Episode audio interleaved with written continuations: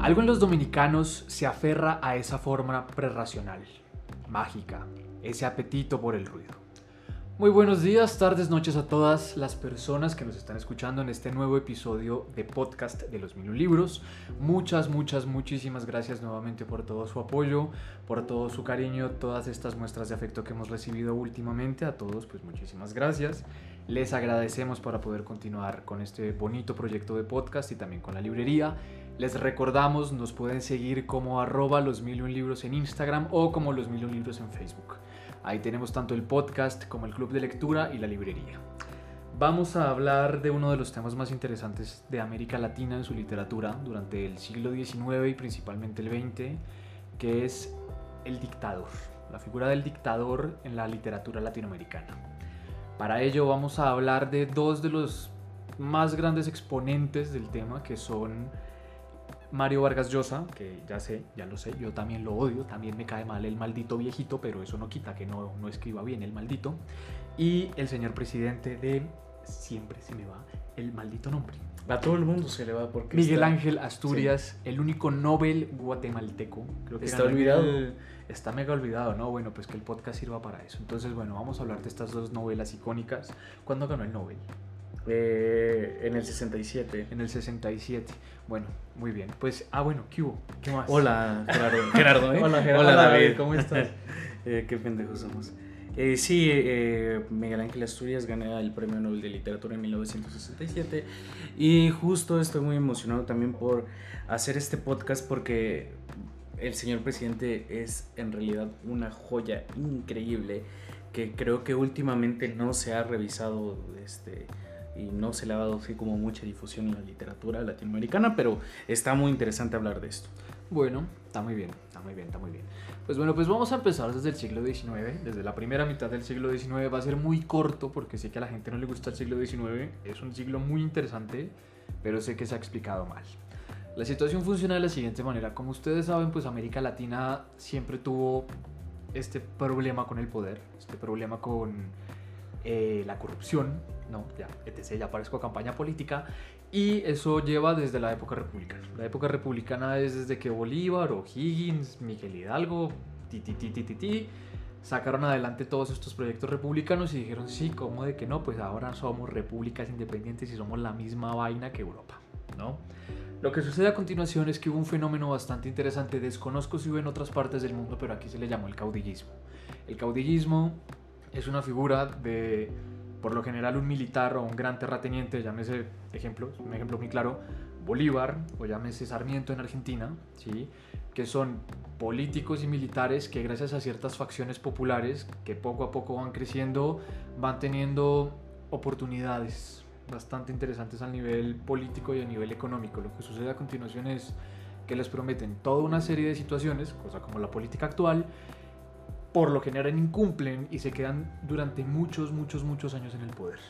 Es decir, se vuelven dictadores. Estos dictadores han estado a lo largo de la historia de América Latina. Empieza en 1845 con el Facundo de José Agustín. Eh, José Agustín. ¿Cómo se llama Sarmiento? Sarmiento. Pues sí, pero pues es que no me acuerdo. Bueno, dejémoslo en Sarmiento. Por José Agustín. Pero bueno, total, ahí empieza en 1845 y termina como hasta 1970.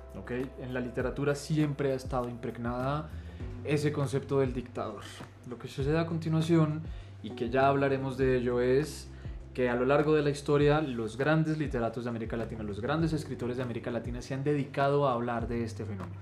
Se dedican a hablar de este fenómeno porque es algo que ellos consideran es nodal para entender cómo funciona América Latina y nosotros como sociedad, cómo funcionamos. Es bastante interesante ver cómo cada uno de ellos lo ha retratado.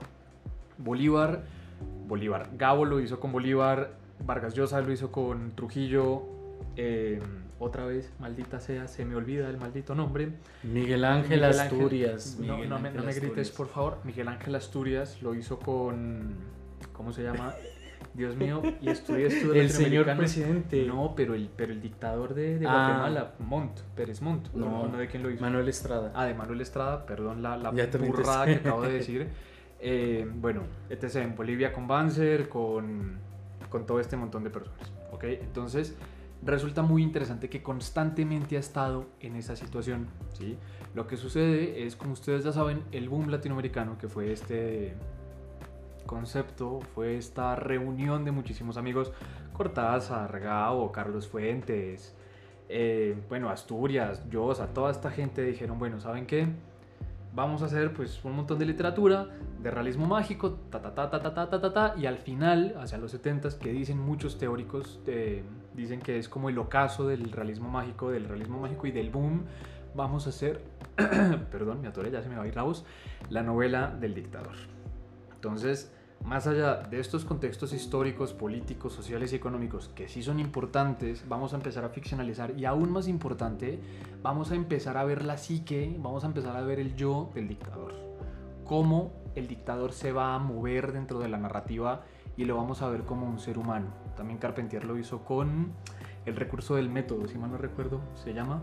Entonces es, es un poco de lo que vamos a hablar, solo que en estas dos novelas. Gerardo nos va a decir el momento exacto, porque si hay un punto exacto en donde estos locos dijeron, bueno, vamos a hacer este tipo de proyecto.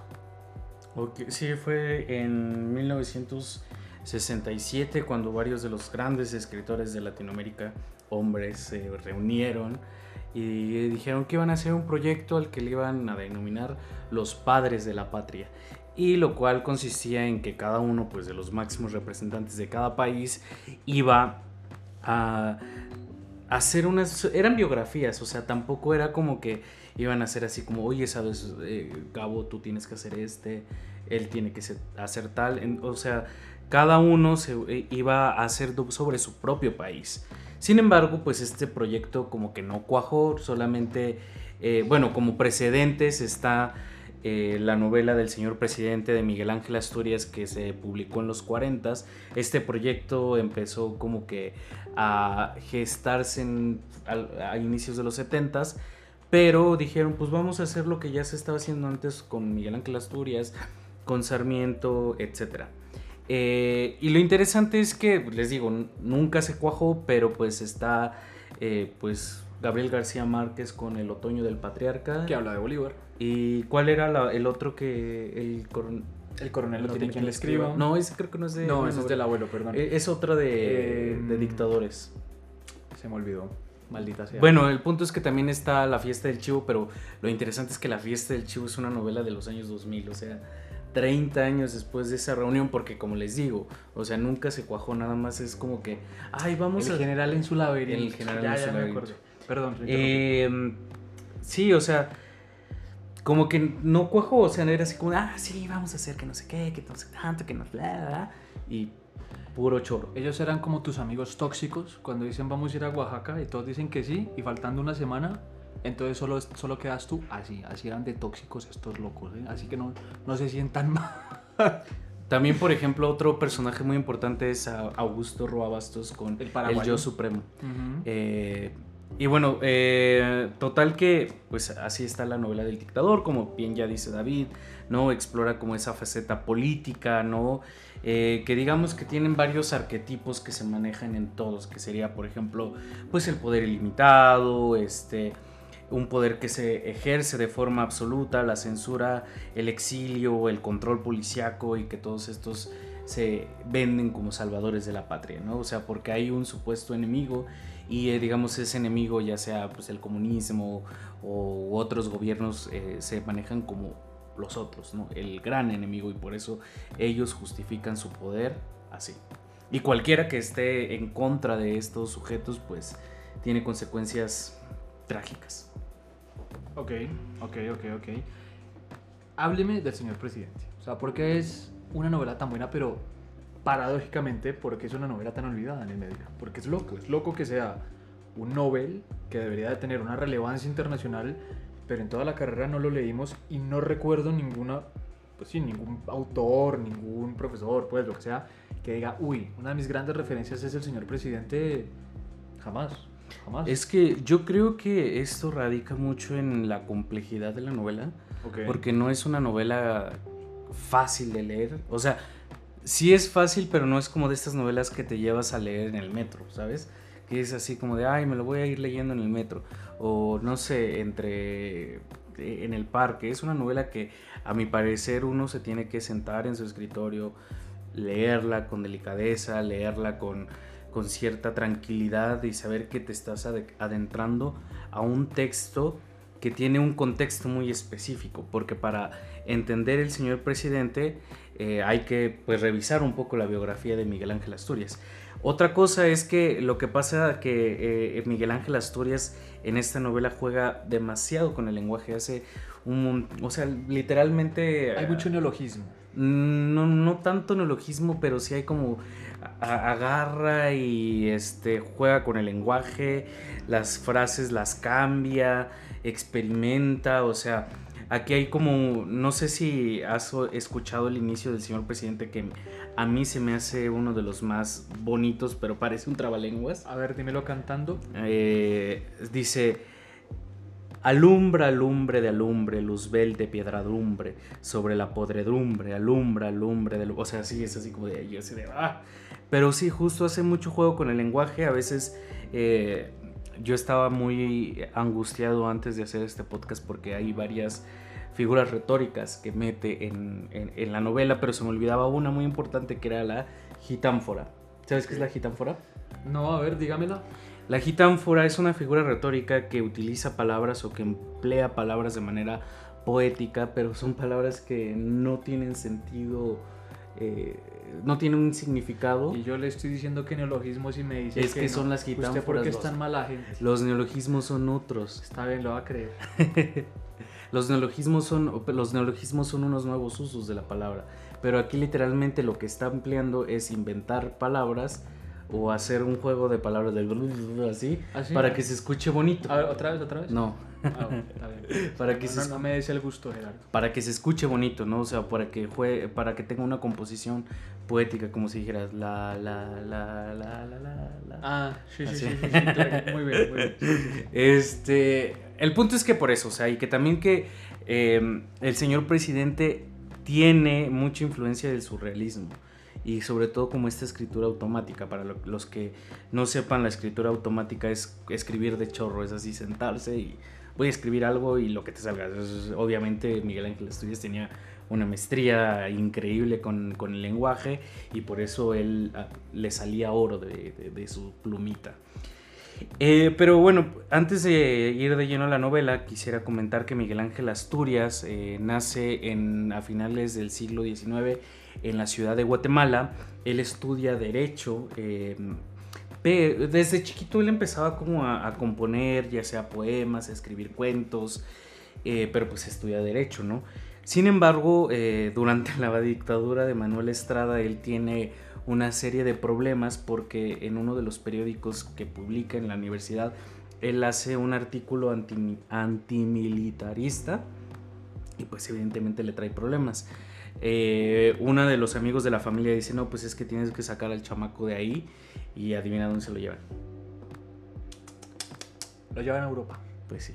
Ah, perro, ya Me voy a escribir un artículo. Me voy a escribir un artículo antimilitar. No, pues vamos, hagamos, hagamos, subversivo este podcast y nos mandan a París, ¿no? Yo también quiero. Eh, pues sí, eh, lo mandan a Londres a estudiar una, un posgrado, una maestría en economía. Qué vida tan triste. Y era así como de, ah, pues sí, me voy allá, ¿no? Así como un poco de escritor frustrado. Pero resulta que un, después de Londres, como que se va una semana a París. No, no me, digas, no me digas eso. O sea, como que al principio Miguel Ángel Estudia sí vivía como en... No, o sea, sí era consciente de, de lo que estaba pasando en Guatemala con las dictaduras, o sea, él, tenía un compromiso político porque él pensaba que la literatura tenía que ser siempre combatiente y que esa era la tradición latinoamericana, que la literatura servía como arma, como reflexión para la liberación de los campesinos, los indígenas y la gente de abajo. O sea que la literatura era un medio de expresión para denunciar, o sea, eso lo tenía súper claro. Eh, pero digamos que todavía estaba medio en su burbujita de privilegios, bueno, siempre los tuvo, ¿no? Pero, pero digamos que en ese entonces todavía no era como tan consciente de la condición real de Guatemala. Se va a París Y dice, ah, ya no quiero estudiar economía, voy a estudiar antropología. En la Sorbona. ah, ya me cayó bien muy, muy bien, muy bien, muy bien. Eh, se va a estudiar a, a- a la Sorbona Cuéntame y ahí conoce a alguien muy importante que se llama, y espérenme, ya les es digo. tan importante que se le olvidó en su libreta. entonces, mientras voy a hacer aquí Eh, ruido para distraerlos. Se llama George Raymond. Eh, no sé si lo estoy pronunciando bien en francés. No, pues no lo conozco, pero lo, algo así. Perdón por mi, mi deficiencia. por favor, eh, si nos escuchan, Open English, la Mm. Alianza Francesa, quien sea nos puede patrocinar. Nosotros estamos abiertos. Gracias. Eh, total que eh, este, este vato pues, era, pues era antropólogo y tenía un proyecto de traducir el Popol Vuh. Ah, vea pues. Mm, Y Ah. digamos que a partir como de esta traducción que duró mucho tiempo del Popol Vuh, eh, Miguel Ángel Asturias comienza a tener como esta conciencia, sobre todo de los pueblos indígenas y de la cultura y de la importancia de, de las culturas indígenas en Guatemala. De los Y- mayas. Ajá, eh, y sobre todo ahí es cuando dice, es que claro, o sea, hay que, hay que hablar de ello. O sea, pero no como una moda de decir, ay, bueno, voy a hablar de esto para, pues porque sí, ¿no? Sino que él sabe que necesita como denunciar la condición en la que se vive en su país. De hecho, Miguel Ángel Asturias fue tremendamente político en su literatura. Otra de las obras más famosas que él tiene son Hombres de Maíz. Y la que a mí me interesa mucho que no he podido conseguir y no ha llegado a los mil libros Pues nos iremos a es este, la trilogía bananera, que son tres eh, obras, digo, bueno, tres novelas que se centran en denunciar, o sea, tú si, ubic- tú si ubicas la Uni- United Fruit Company, Ay, mi, inglés todo- una empresa- mi inglés de Peña Nieto. Bueno, a ver, tío- tío David Peña que- Nieto, David- por David favor, que- no nos demandes. PRI, por favor, no nos demandes. Eh, la United Food Company es una empresa bastante maligna. Era. Bueno, era, eh, está en todo lo correcto, que se fue a lo largo y ancho de América Latina, entre otras cosas. Se hizo una masacre en También en 1928 Colombia, ¿no? en Colombia, la masacre de las bananeras. Si ustedes leen Cien años de soledad de García Márquez, hay una parte en donde la United claramente pues parafraseada y parodiada aparece, pero sí, mató a los primeros sindicalistas del país. Pero, o sea, porque también en Centroamérica Es y en fue Guatemala terrible, por eso es hace que fue la, terrible. la, la trilogía O bananera. sea, también por eso nos dicen de forma despectiva países bananeros, pero es una cosa terrible, bueno, una compañía terrible. Si ustedes pues es que compró tierras a lo, a a lo lo bestia, bestia, y era además, así como si de- ustedes, o sea, si ustedes ven en la iconografía como en el imaginario latinoamericano, la chiquita banana, o sea, la, la, la mujer afro. Ah. la mujer afro con el como con el pañuelo rojo y lunares blancos con la super sí, como con la canastota de frutas arriba, esa es chiquita banana, o sea, esa es la identificación de lo que nosotros, bueno, el gringo ve como América Latina durante muchísimos años. En, en, en Gringolandia, bueno, en Estados Unidos, pues así se veía. Pero la United es una cosa, bueno, fue una cosa terrible. Pero verdaderamente terrible. No sabía que en Guatemala también sucedía. Sí, por eso está, este, eh, o sea, investigué en internet y seguramente muy pronto va a estar disponible en los mil y un libros la trilogía bananera, pero sí fue, fue muy fuerte en Guatemala, en Centroamérica, eh, Colombia. Y bueno, total que Miguel Ángel Asturias, por ejemplo, el señor presidente al principio fue concebido como un cuento, pero pues él sabía que este proyecto tenía como un gran aliento y se los contaba a sus amigos, era como de esas obras que se las cuentas, ay David, mi obra, que no sé qué, it's con mi obra, ay que no sé qué, mi obra, mi obra, mi obra, y estos güeyes así como, y bueno, ya que ahora la vas a escribir, ¿no? Pues pasaron 20 años, eh, esta novela empezó a maquinarse como por los años 20, justo cuando llega a Europa este Miguel Ángel Asturias, pero se publica hasta el 47. Es que se emocionó. El libro es grande, ¿eh? Es grande. Es bueno, es que eh, o nosotros tenemos también a la venta El Señor Presidente en la edición de la RAE. De la... Es una edición preciosa. Es una edición muy Está bonita, muy bonita, Pero lo que no me gusta de esta edición, que de verdad es muy bonita, cómprenla, No, vale tiene- mucho la pena. Tiene estudio crítico. porque... Estudio crítico. Uy, pero- No, lo que pasa es que eh, trae varios, o sea, digamos que, di- que digamos, ¿eh? digamos que trae varios este, comentarios, ¿no? Eh, que preceden a la novela, pero siento que el editor, haz de cuenta que eh, se sentó, bueno, más bien no se sentó, dijo, a ver, eh, Vargas Llosa, eh, Carlos Fuentes, Carlos Márquez. No, nada más Vargas Llosa es como el más famoso. Es que, ese señor prologa todo, ¿eh? Ay, pero. Una locura. O sea, también como tú dices, a mí eh, políticamente Vargas Llosa me, me cae de la chingada, pero es el mejor prólogo que leí de, del señor presidente, porque los demás como que siempre caen en los lugares comunes, hablan de lo mismo y el, vas al siguiente, digamos, comentario y habla de lo mismo. Y ya, total que... Eh, pero sí vale mucho la pena esta edición, está muy bonita, es una edición de pastadura, coleccionable y creo que vale la pena tenerlo. Y aparte de que te da, o sea, aparte de que se repiten mucho los comentarios, eh, sí te da como un contexto social, cultural, literario para entender el universo de Miguel Ángel Asturias. Y además es difícil encontrar el señor presidente. Yo creo que solo la RAE lo maneja. Mm, creo que también la trae ay, Lectorum. Pero está muy fea la edición. conoce Lector No, pero está muy bonita esa edición. Apenas tenemos el podcast, se la va a robar, ¿eh? Sí, está muy bonita. Muy, muy bonita. Eh, total que em, publica el señor presidente y este, como les digo, es una novela que no, no es ligera, es bastante densa, es aproximadamente son como unas no, pues es que no estás tan grande, ¿eh? son como 300 páginas, nada más que... Pues mire, yo no me echo ni 100, ah. ¿eh? O sea, pero, pero bueno. Eh, total que eh, es... Lo que vemos aquí es que la obra empieza en el portal del Señor. Lo interesante es que el señor presidente no tiene nombre. No tiene nombre, o sea, no hace referencia eh, de decir. Ah, por este ejemplo, en Vargas Llosa es así como Trujillo, ¿no? Sí. Pero aquí es el señor presidente. Casi, casi como una divinidad que solamente eh, aparece muy de vez en cuando, casi no aparece. Pero se siente su poder. Eso es interesante. Como un dios, ¿no? Como omnipresente. Omnipresente. ¿Cuál es la diferencia entre omnipresente? es que está en todas partes y omnipotente eso sí no sé. Perdón, perdón. Eh, como no nos hemos grabado, igual cuando nos lo den vamos a volver el tipo. Pero mientras tanto vamos a seguir con esta payasada. Ya no nos van a escuchar. Ya no nos van a escuchar. Este, sí, o sea que tiene como ese carácter divino, ¿sabes? De no está, pero se siente. Ok. Eh, total que el señor, y también digamos que espacialmente y temporalmente no nos ubica Miguel Ángel Asturias en la trama.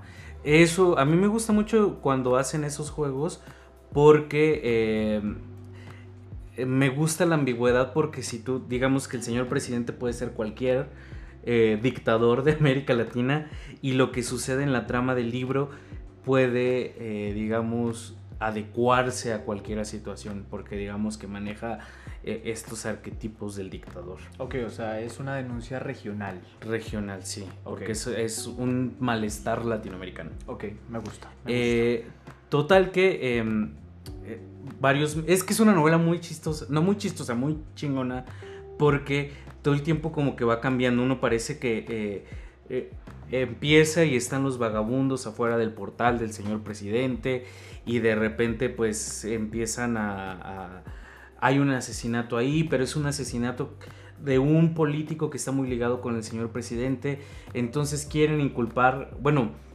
uno piensa, ah, pues se va a tratar de vagabundos y van a inculpar a ellos en la injusticia, pero resulta que en realidad no los quieren culpar a ellos, sino quieren culpar a otro político cerca, digamos, de, de pues del círculo del señor presidente yo lo veo un poco también como esta estrategia de ya no me sirves, ay, mataron a alguien, ah, fuiste tú, y se deshacen de él.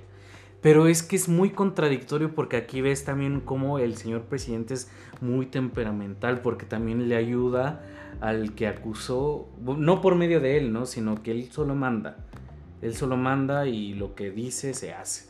Entonces, este, Cara de Ángel, que es uno, digamos, un secuaz, el favorito del señor presidente, que a mí se me hace uno de los personajes más complejos de la novela, porque él pues obedece las órdenes del señor presidente, pero también sabe que de alguna forma lo que está haciendo está mal.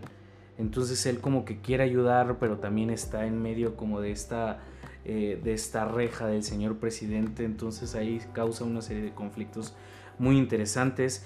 Eh, presenciamos eh, una imposición de verdades, como también dentro los personajes son como unas piezas de ajedrez. Eh, presenciamos también torturas, ¿no? O sea, pero unas torturas bien fuertes que dices así como de... espérame tantito, porque hay personajes que, o sea, es que a veces la política es así, ¿no? O sea, hay personajes que a veces uno está en el lugar equivocado, con la persona equivocada y le tocan un montón de cosas. No hay una, ¿cómo se llama? No recuerdo, pero es una persona, es un personaje, es una mujer que tiene, que está dando de amamantar a su hijo, pero está en prisión y le obligan, o sea, literalmente le obligan a decir algo que ella pues no tuvo nada que ver y es así como de, pero ¿por qué me están haciendo eso si yo no estuve ahí, si yo no tengo nada que ver con ese asesinato, si yo no tengo nada que ver con ese escape, por favor déjenme, pero no, o sea, es la necedad, es la necesidad también como de poner verdades, de buscar como falsas verdades, de destruir cualquier eh, oposición. Es, es, muy, eh, es un ambiente muy violento, muy opresivo, y por así decirlo también muy triste, ¿no? O sea, eh, lo que me da mucha eh, curiosidad también es cómo Miguel Ángel Asturias en esta novela eh, retrata a los, a, los indígenas como si fueran también un poco sombras, ¿no? Así que aparecen, desaparecen, los vagabundos, la crueldad de estos militares. Es una novela que a mí me encanta y que está muy bien lograda y no les quiero espolear más porque vale mucho la pena. Vale muchísimo la pena. Bueno, bueno, después de que haya insultado a la RAE en, Ay, ¿por su cara decir que unos prólogos feos, pues la vendemos. Eso está muy bien, lo es cierto, no es cierto. Pero sí es, es una novela muy interesante, se ve una novela difícil, pero se ve una novela que vale la pena rescatar de las sombras. Creo que podremos hacer cosas interesantes con Asturias y sí dejar su legado porque fue un gran escritor. Digo, para ganarse un Nobel no es cosa fácil. Ah, aparte, eh, perdón por interrumpirte otra. Eh, lo que es interesante es que Miguel Ángel Asturias influyó muchísimo en todos los escritores del boom. De hecho, criticó el boom porque eran así como de, ay, escritores que eh, de alguna forma están como vendidos o les llamaba mercantilistas por esta cosa del boom y que no tenían como una agencia política muy fuerte. Qué interesante. Por ejemplo, Carlos Fuentes se delicó mucho con ese comentario y decía, ese güey que Carlos Fuentes se, se dedicaba por con todo el cariño que le tengo. En fin, eh, bueno, muy bien, pues pasando a muchísimos años después para que vean cómo hay algunos géneros y hay algunos contenidos que se repiten y siguen siendo importantes en América Latina, o bueno, en lo que ustedes estudien, está la fiesta del chivo. Como ya les dije, no voy a hablar mucho de Vargas Llosa porque como persona a mí y creo que a gran parte de el sector cultural, académico, letrado, como le quieran decir, cae mal. O sea, el don cae mal porque últimamente hace unos de 10 años para acá ha dicho muchísimas cosas que han sido sumamente controversiales, machistas, feas, o sea, muy fuera de lugar. Así que fachas, tal vez esa es la palabra correcta, así que no voy a hablar como tal de este hombre.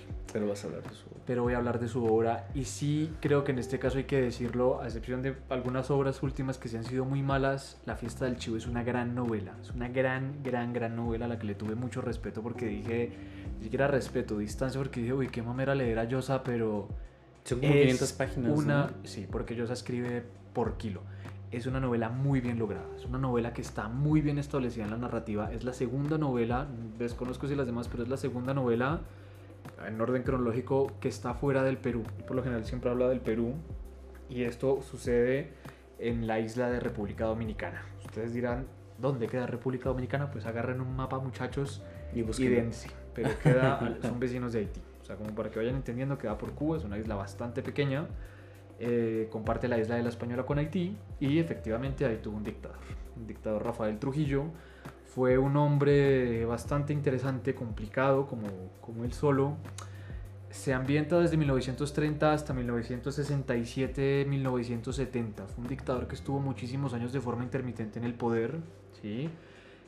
Eh, compartió la Guerra Fría con Kennedy, con Fidel Castro, vio la modernidad de la isla y fue una persona que constantemente tuvo una, ¿cómo, cómo decirlo? Una presencia también, pues omnipotente. ¿Cuál era la diferencia? Creo que no hay diferencia, fíjense. Ah. Aquí en producción ya nos dijo que no, y ya nos regañó que no, que por favor no seamos iletrados. Y entonces, eh, sí, muy, muy omnipresente, muy omnipotente, porque durante algunos años, durante ese tiempo, él no estuvo como tal en la presidencia, pero sí manejaba las cuerdas de la política. Eh, dominicana, pues que no sé decir dominicana, pero bueno, en fin. El asunto es que empieza así. Son tres historias bastante buenas, muy bien hiladas porque se van centrando una con la otra y se van cruzando constantemente. La primera empieza con Urania, que es una chica de República Dominicana que ahora está en Manhattan, es una abogada reconocida, estudió en Michigan, que se pudo ir de República Dominicana, y tras 30 años de exilio, de autoexilio, vuelve a la isla a ver a su, a su papá, que se llama, no me acuerdo cómo se llama, pero se apellida Cabral. ¿Sí? Señor. No, pero no es de autoexilio, ella se va por un trauma que tiene en la infancia. Sí, pero sí se autoexilia porque ya no vuelve a la isla. Ya vuelve a la isla 30 años después. Por eso se autoexilia, o sea, no vuelve. No vuelve hasta que va a ver a su papá. Y ahí hay una historia de por medio que no se las voy a spoiler. Ay, es tremendo. Porque está muy bien desarrollada a lo largo. O sea, lo bueno de Yosa en esa novela es que usted lo tiene uno hasta la última página ahí, ahí. Esa es Urania. La segunda es que se desarrolla desde 1961 hasta 1965-6, ¿sí? que es cuando en el 65 matan a Trujillo, que son, si mal no recuerdo, tres o cuatro personas que están en una carretera esperando a que el carro de Trujillo pase. Esas cuatro personas que van a tener diferentes dimensiones personales, diferentes intenciones a lo largo de la historia, también les digo, van a matarlo y cada uno tiene una intención diferente. Ahí, a mi parecer, es donde se retrata al pueblo dominicano en donde dicen a mí, a mi nivel cotidiano, personal, me ha hecho un daño terriblemente, un daño terrible, perdón, Trujillo. Ha sido una persona que me ha matado vecinos, amigos, desapariciones, ha causado un montón de cosas alrededor. Y la tercera, que es la última, que posiblemente es la más interesante, es Trujillo como tal. Es ver a Trujillo no como un dictador, no como este gran político solemne, como los vemos en los medios de comunicación, por ejemplo, sino es una persona que estornuda, que tose, que va al baño, que duerme, que se levanta y que tiene preocupaciones diarias. Claramente Yosa en ese momento especula alrededor de su imagen y la ficcionaliza. Es importante decirlo, lo ficcionaliza, pero es importante porque lo vuelve de carne y hueso. Estas son las tres historias que a lo largo de la historia se dan. ¿okay? Estamos en esos tres momentos, les digo, todos están por separados, pero se van uniendo en Ciudad Trujillo, que es... Eh, la capital desde entonces, pues que ahora Santo Domingo, en Manhattan, y estamos en la mitad de la carretera de un punto X a un punto X en la mitad de la isla. Se llama La Fiesta del Chivo porque hay una canción que ahorita se me va la letra, pero bueno, cuando empieza la novela dice ya por fin mataron al chivo, por fin mataron al chivo. Es un merengue que si lo quieren escuchar no lo podemos poner por derechos de autor, pero si lo quieren escuchar está en YouTube. Por eso se llama La Fiesta del Chivo. Yosa dijo, es o sea, quiero hacerla de este dictador porque es un dictador del que nunca se ha hablado o no se ha hablado de forma amplia. O sea, como les digo, es una isla que lamentablemente no ha tenido la repercusión que ha debido de tener en la geopolítica latinoamericana. Y también es interesante porque Trujillo fue parte de la CIA, o sea, fue parte, digamos, no íntegra, pero sí fue un ala interesante de la CIA. La CIA fue quien lo puso ahí en el poder y también estuvo en la mitad de la Guerra Fría, porque recordemos que Cuba estaba al lado y él también durante un periodo de tiempo estudió en Estados Unidos. Está muy claro, está, pues creería que es el de los dictadores que más claro ha tenido incidencia con Estados Unidos porque amaba a Estados Unidos. O sea, sí tenía esa incidencia muy particular sobre él. No los voy a spoilear más, no les quiero meter más rollo porque les digo, es una muy buena novela, es una novela extensa, es una novela a veces un poco densa en algunas partes, pero no tiene pierde. Por Dios que no tiene pierde. Eh, aquí está, gracias a, la, bella producción, que, lindo es tener alguien que a uno lo ayude. ¿eh? Mataron al chivo de Antonio Morel. Si lo quieren escuchar, ¿se puede poner? No, no se puede poner, no la pueden bajar por derechos de autor. X4 la habla ahora o calla para siempre. Me está diciendo con su angelical cara que no, que no podemos, pero bueno, pues busquen Mataron al chivo de Antonio Morel entonces, pues ahí la pueden revisar. Eh, ¿Qué más les cuento de la fiesta del chivo? Es que es una muy buena novela. Es una muy buena novela, pero no, no los quiero spoilear. Si pueden encontrar la edición limitada que Alfagora ya sacó, no ya no hay, bueno, maldita sea. Pero bueno, punto, ¿qué? Punto de lectura. De bolsillo. Ahora de bolsillo la saca. Si la pueden encontrar, nosotros la tenemos. Es una excelente lectura. De verdad es una excelente lectura. Y habla durante esas tres facetas. También es interesante ver el desarrollo de la República Dominicana como país, como región, sus gentes, bueno, y demás. Es que no, no los quiero spoilear, pero léanla, está cuquísima. Y bueno, pues ya se nos va acabando el tiempo. No sé si su merced quiere agregar algo más.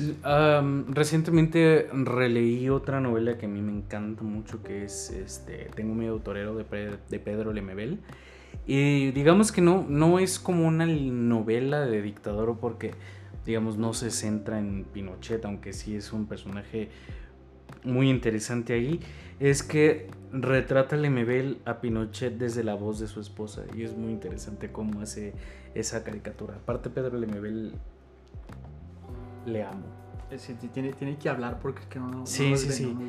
Eh, o sea, es una historia de amor entre una loca, es que así, le pone el Lemebel loca, eh, que de- me gusta también el juego de ambigüedad que hace porque es un homosexual, pero también es un travesti, pero también este, es una loca, a veces se habla de él, a veces se habla de ella, entonces eh, ella ayuda a un joven revolucionario, porque justo esa novela se centra en el atentado a Pinochet, que se dio creo que en el 83, no, no me acuerdo, soy muy malo para... después- eh, después pero se centra que en el atentado que hay a Pinochet y es muy interesante cómo a través como de esta ayuda que la loca hace a, a, pues al- a Carlos, el compañero revolucionario, es en el 86. Ya, ya, Gracias, ya, ya, Itzco. ya vamos a, vamos a Ah. pagarle un salario a este muchacho. Se Está, está poniendo la camiseta por este podcast. Este es en el 86 y lo interesante es que ella comienza un proceso emancipatorio de, de darse cuenta